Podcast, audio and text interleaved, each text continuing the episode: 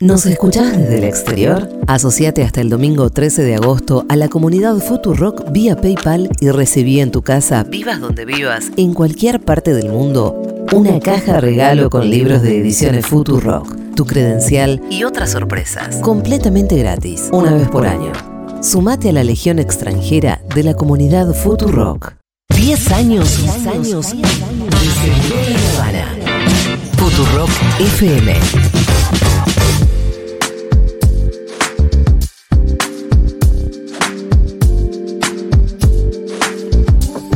Me entusiasma muchísimo eh, esta colección, esta serie que está por empezar, que es la historia de la delincuencia argentina La historia de Lampa. por Pitu Salvatierra, la historia de Lampa Argentina mejor. Sí.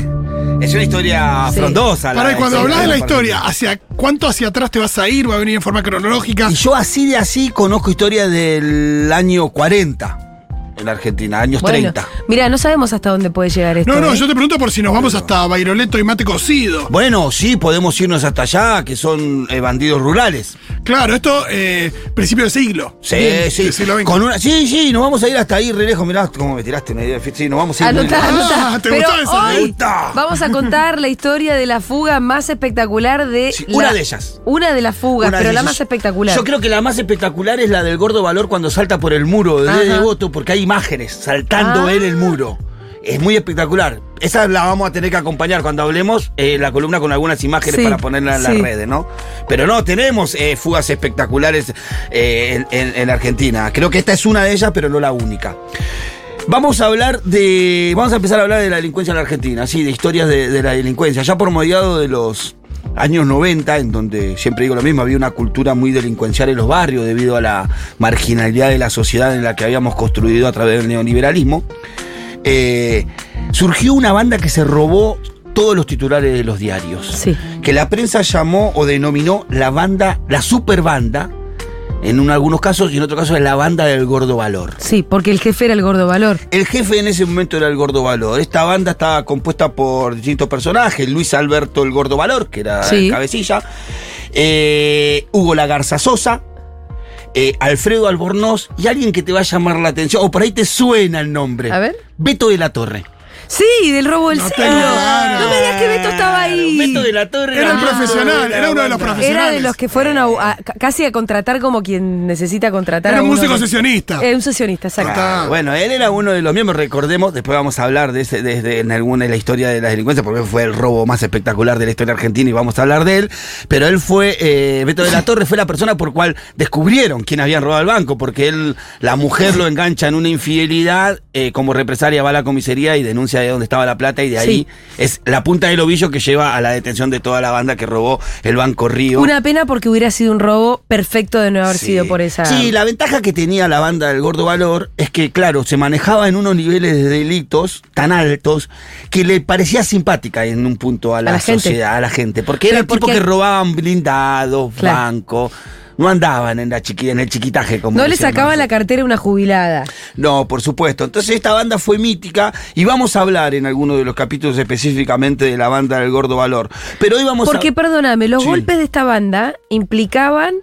Eh, Logística y logística, estrategia, estrategia, ¿no? Sí. pe- eh, Si no eran- organización, Nos golpes al voleo. tiempo, y todo eso genera admiración. Sí, claro, claro, dedicación de tiempo, eh, ingenio para hacer, para Sí. hacer el hecho, pensamiento, no, no eran tipos que eran eh, eh, sangre y eh, eh, plomo y sangre. Claro. No, eran ¿Y ¿Qué tipos onda los recursos? O sea, ¿era con bastantes recursos? En general era No, más ingenio y algunas armas. Y, y es como todo, a medida que la banda iba haciendo golpes eh, estratégicos que le dejaban mucho dividendo, también reutilizaban esos dividendos para armarse mejor. Lo que más llamaba cierta, la- cierta reinversión. Claro, lo que más llamaba la atención de la banda esta en esos años era el nivel de armamento que tenían. Pero para, vamos a profundizar en la banda en otra, en otra, en en otro otra capítulo. Sí, hoy vamos a hablar específicamente de uno de los miembros de esta banda que se presenta así. A ver. Bueno, mi nombre es Oscar Hugo Sosa Aguirre por parte de mi vieja. Este, nací en San Miguel de Tucumán en 1951. Este es, quizás eh, muchos de los que nos escuchan y son jóvenes no saben ni de quién estamos hablando. Eh, Hugo Lagarza se conoció mejor en el, número, en el mundo de Lampa como Cacho Lagarza Sosa.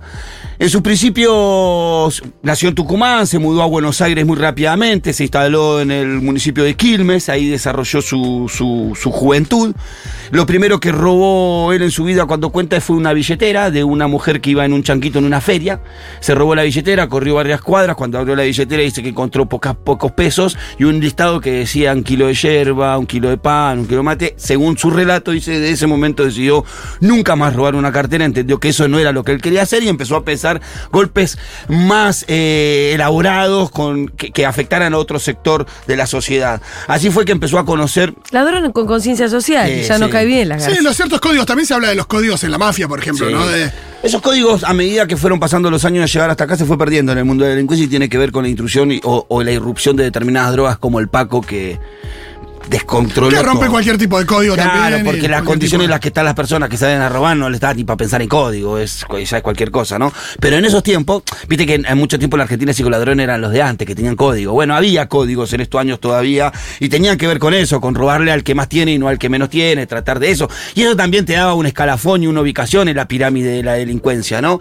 Eh, la Garza Sosa empezó a desarrollar su vida delincuencial, empezó a conocer gente de, otro, de otros barrios, de otros lugares, empezó a conformar bandas y empezó a tener un nombre ganado en el mundo del Lampa y acá nos cuenta un poquito de él. el 15 de septiembre. Y de ahí preso. Como que todos caen presos. Te patean el rancho, te meten en cana, te meten las esposas, te cagan a palo y vas a la comisaría. ahí te fichan, te suben al celular y terminas en, en una cárcel. Eh, en varias ocasiones anduve por las cárceles de las provincias, anduve en Olmo, en La Nueva, anduve por Sierra Chica, anduve por un montón de lados. Yo ya era una persona conocida, tanto como para la, ge- la generación mía, que era un muchacho que andaba robando, como para la policía, que era una persona, no sé si peligrosa, pero sí era peligroso porque te podía dejar en pelota en cualquier momento, me podía robar un banco, un camión. Entonces ya tenía un nivel de delito muy, muy, muy para arriba. Top. Muy por arriba. Topísimo. el delito. Bueno, esto es lo que veníamos hablando. Él ya se empieza a vincular con otros grupos en donde conoce. Al que primero conoce de la banda del Gordo Valores a Albornoz.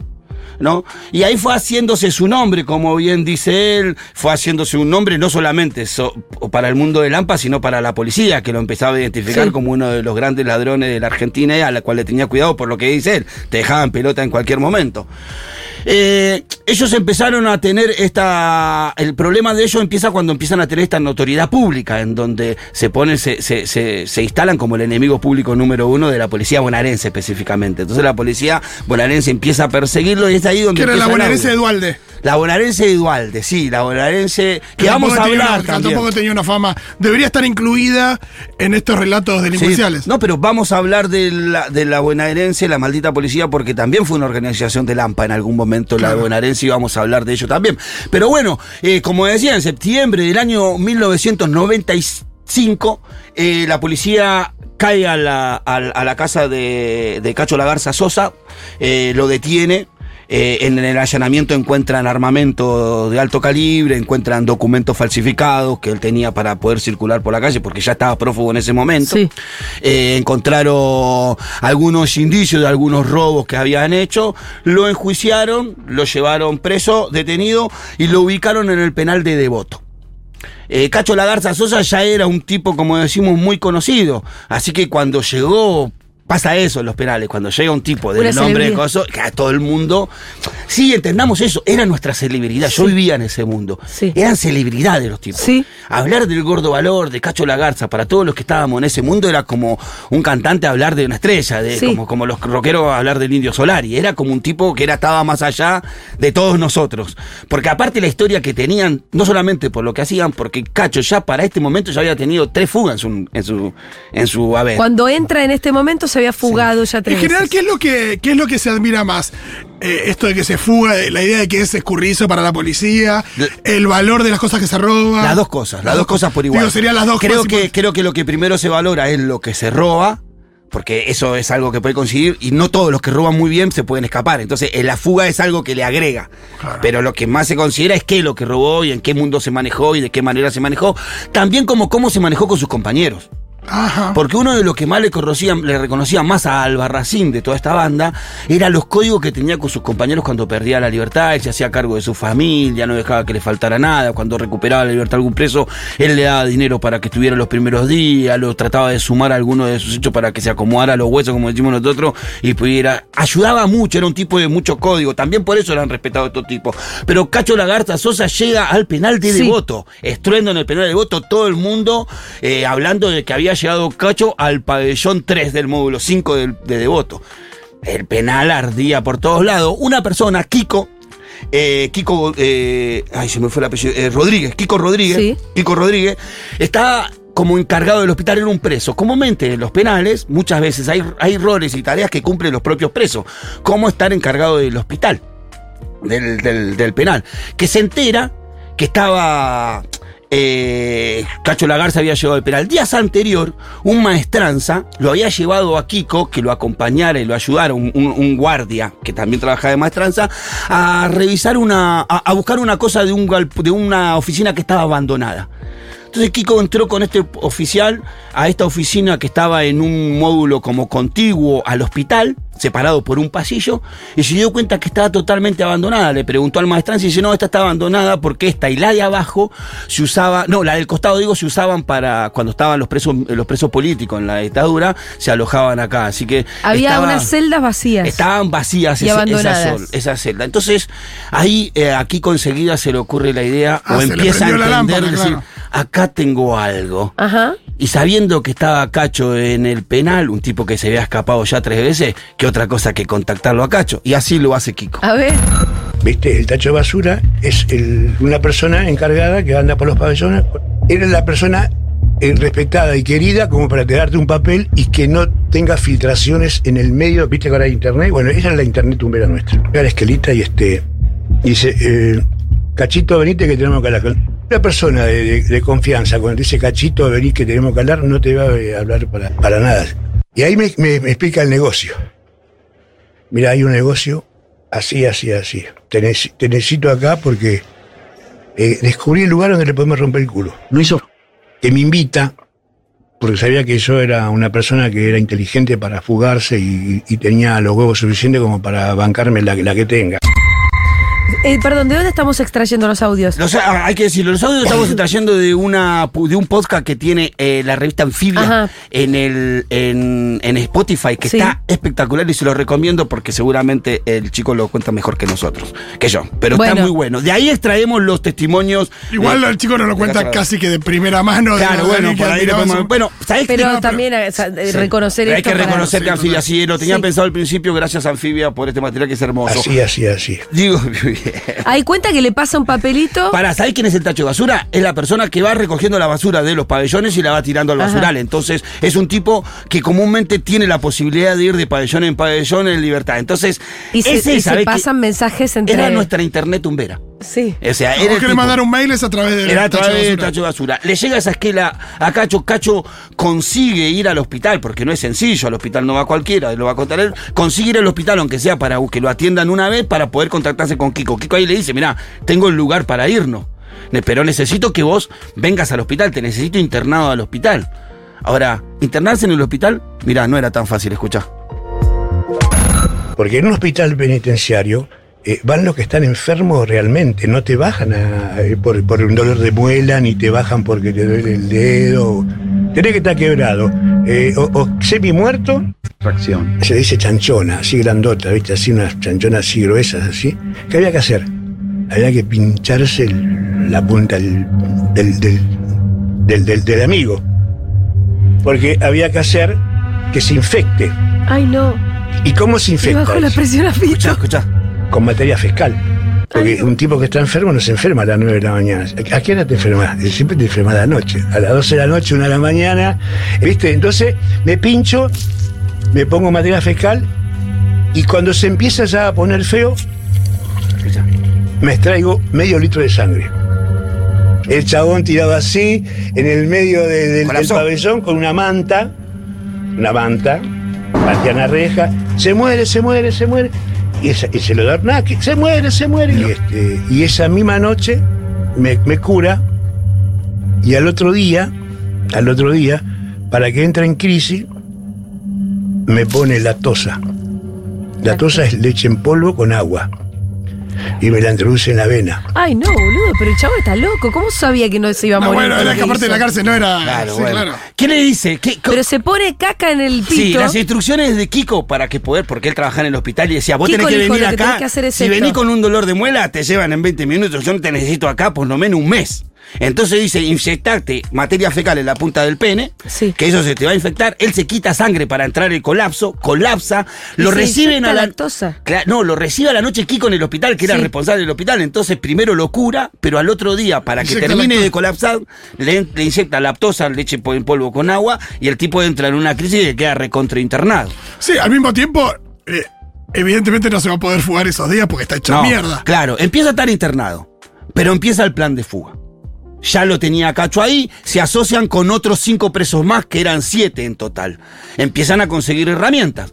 Consiguen un martillo que tenían antiincendio en uno de los, de los consultorios médicos, consiguen desarmar cucharas y hacerlo como si fueran unas pequeñas estacas, y empiezan a romper el piso, primero con el martillo. el- No, miento. Así, así, así. Miento, miento, miento. Primero, primero lo que primero hacen, ellos necesitaban salir del módulo del hospital para el pasillo para entrar a, a la otra celda. Entonces lo que hacen es empiezan a, a limar los barrotes. Ah, la viejísima usanza. consiguiendo Sí, sí, la consiguiendo las herramientas para acabar, arranca el plan de fuga. Escucha. Cortamos el barrote, abajo y arriba. Le pusimos una moneda y un peso, otra moneda de un peso, y le pusimos Poxipol. Un muchacho que en su época de ocio le gustaba la carpintería. Pará. ¿Dónde, dónde sacamos Casi la- la- explicamos esto, porque si no, no se va a entender. Ellos bar- limbaron el barrote. ¿Qué hicieron? Para que el barrote se mantuviera quieto, le pusieron una moneda arriba y una moneda abajo y poxipol, para que eso no se cayera. Ya habían quitado el vidrio, entonces tenían el barrote movible. Sí. Eh, Claro, el barrote lo tenés que sacar, pero no dejarlo. Claro. Pasaron- ya, ya tenían la pasada del pasillo. Fueron y rompieron el candado de la oficina esa que estaba abandonada. Y le compraron un candado a un policía, que le compraban de todo porque el policía vendía pastillas, cualquier cosa. Hay policías en las cárceles que venden todo. Sí. Son negocios. Entonces le pusieron un candado que tenían la llave ellos. Y se pusieron a laburar todos los días. a- apenas se iba la guardia, ellos empezaban a trabajar. Empezaron a hacer el pozo. Construyeron, primero rompieron el piso, empezaron a cavar. ¿Cómo cavaban? Habían hecho bolsas con funda de, de almohadas. Entonces, ¿qué hacían? Eh, con un hilo atado a la bolsa, la, la bolsa la introducía la misma persona que iba cavando, iba llenando esa bolsa con tierra, el otro la tiraba hacia afuera con la soga y la dejaba en el otro cuartito que estaba al lado. Ah, llenaron Claro, un ¿dónde cuartito dejar- de tierra. ¿Dónde y dejar puso la tierra? Porque uno ve sueño de libertad. claro, y es el problema, la el tierra. personaje donde descarta la tierra y la descarta en la. Cacho en su relato dice, no sabe la cantidad de tierra que sale, nunca lo habíamos pensado Sí, también eso, porque sale un montón de tierra. Le decía que tenían el cuarto contiguo, que también estaba abandonado, donde dejaban la tierra. Empezaron a cavar, cada vez se hacía más profundo, con menos oxígeno, más oscuro, tuvieron que improvisar algunas lamparitas con alargue con, para poder iluminarse. Todo iba muy bien, hasta que en un momento empieza Cacho la Garza a sentir tierrita que le caía, tierrita que le caía, tierrita que le caía. Él pensó que el compañero lo estaba jodiendo, entonces se enoja con el compañero, pelotudo, no me tiré tierra. No, era que se venía abajo el túnel. Se salvaron por poquito. Se empezó a desmoronar. Se le derrumbó el túnel. Claro, ingenieros tampoco era. Claro, entonces dijeron, che, ahora cómo resolvemos esto, de qué manera salvamos esta situación. Acá nos explica Cacho cómo hicieron. Tía. ¿Dónde, dónde sacamos la, la- la madera? ¿Dónde sacamos la madera, loco? La madera, los clavos, ¿dónde mierda sacamos todo esto acá? Es una cárcel. Empezaron a desaparecer los, lo- la, la- las- la repisa de madera donde guardan los remedios. Empezaron a desaparecer lo que, si había cinco estantes de remedio, y quedaban tres, y todos los remedios amontonados. Y empezamos a encontrar huesos de, de chabones, loco. De, de- de hueso de seres humanos. Pues nos pegamos un cagazo ahora, salimos para afuera, ¿sabés qué carajo estamos haciendo acá? La puta madre que los varios. Yo te quiero ver. ¿Qué ¿Huesos humanos? Ellos venían cavando, bueno, primero cuando se le derrumba, lo que está explicando él que hicieron, empezaron a sacar madera de la repisa para apuntalar el túnel, Sí. porque si no se le iba a volver a caer. Pudieron seguir avanzando hasta que en un momento cambia el color de la tierra y la textura de la tierra, se hace más arenosa y encuentran algo más sólido, lo han vuelto un hueso. Siguen cavando más huesos, hasta que encontraron un montón de huesos humanos. Entonces se asustan, salen para afuera y dicen, no, pará, ¿qué estamos metidos acá? en Tiene que ver con tumba?". que, era, con que era un. Estamos en una tumba. Claro, no sabían qué pasaba. Pero vos habías dicho que ahí. eh, no- Ahí, ahí vamos a llegar, sí. No sabían qué pasaba. Querían abortar la fuga, se le agarró miedo. Uno de ellos, que era misionero, uno de los siete, dice, che, no, pero pará, que era medio, viste, el campo, de creencia de los espíritus y todo, dice, le podemos hacer una ofrenda. y pedirle permiso para pasar. Y le podemos prometer que si alguno de nosotros llega vivo a la fuga, vamos a contar dónde están los huesos. Y los convenció a los otros, a los otros seis de que Hacen el haciendo eso, de haciendo eso, sí, le entregaron tabaco, yerba, todo lo que tenía Sí. ahí como ofrenda, y los corrieron a los huesos y pasaron. Así nomás, pasaron. Empezaron, siguieron cavando, siguieron cavando hasta que llegaron hasta el muro. Se dieron cuenta que llegaron al muro, entonces tuvieron que descender por lo menos dos metros más para pasar por debajo del muro. Así, así, así. Entonces pasaron por debajo del muro hasta llegar a la vereda, rompieron y se encontraron con el hormigón de la vereda del lado de afuera Pero del muro. todo eso lo imaginaban. Sí, sí, sí, lo venían Venía planeando, calculando. lo venían planeando. Dejaron eso así hasta el domingo a las 12 de la noche, que era el día que habían citado cada uno a las personas que lo iban a estar esperando afuera Ajá. con sus autos. Esto era un jueves el día que terminaron de hacer el, el túnel. El día viernes amanecieron con toda la brigada, con toda la policía de requisa en la puerta del hospital. Habían dicho que había un plan de fuga Uh. en el hospital. La requisa de ese día duró 14 horas. Y dice que eh, Cacho cuenta que barrotear, que eh, la policía golpea los barrotes para saber cuál ¿Que está. tenía la moneda? No, que golpearon todos menos ese. No. La policía, él dice así, golpearon todos menos ese. Cuando empezaron a golpear los barrotes, nosotros cerramos los ojos, pero de repente no pasó nada. Se fue la policía, llegó el día domingo. Ellos, ¿Y no vieron que había una celda llena de tierra? no, no, porque eso estaba fuera del hospital, dividido Claro, por un no pasillo, en un lugar era la puerta del abandonado. pasillo, donde queda- Eso, eh, la policía pensaba que el túnel estaba dentro del hospital, no, Sí, sí, no sí. imaginaban que ellos habían salido del módulo. El día domingo, un día lluvioso, dice que fue, ellos agarraron y llegaron hasta la final del túnel, rompieron con el martillo lo que quedaba.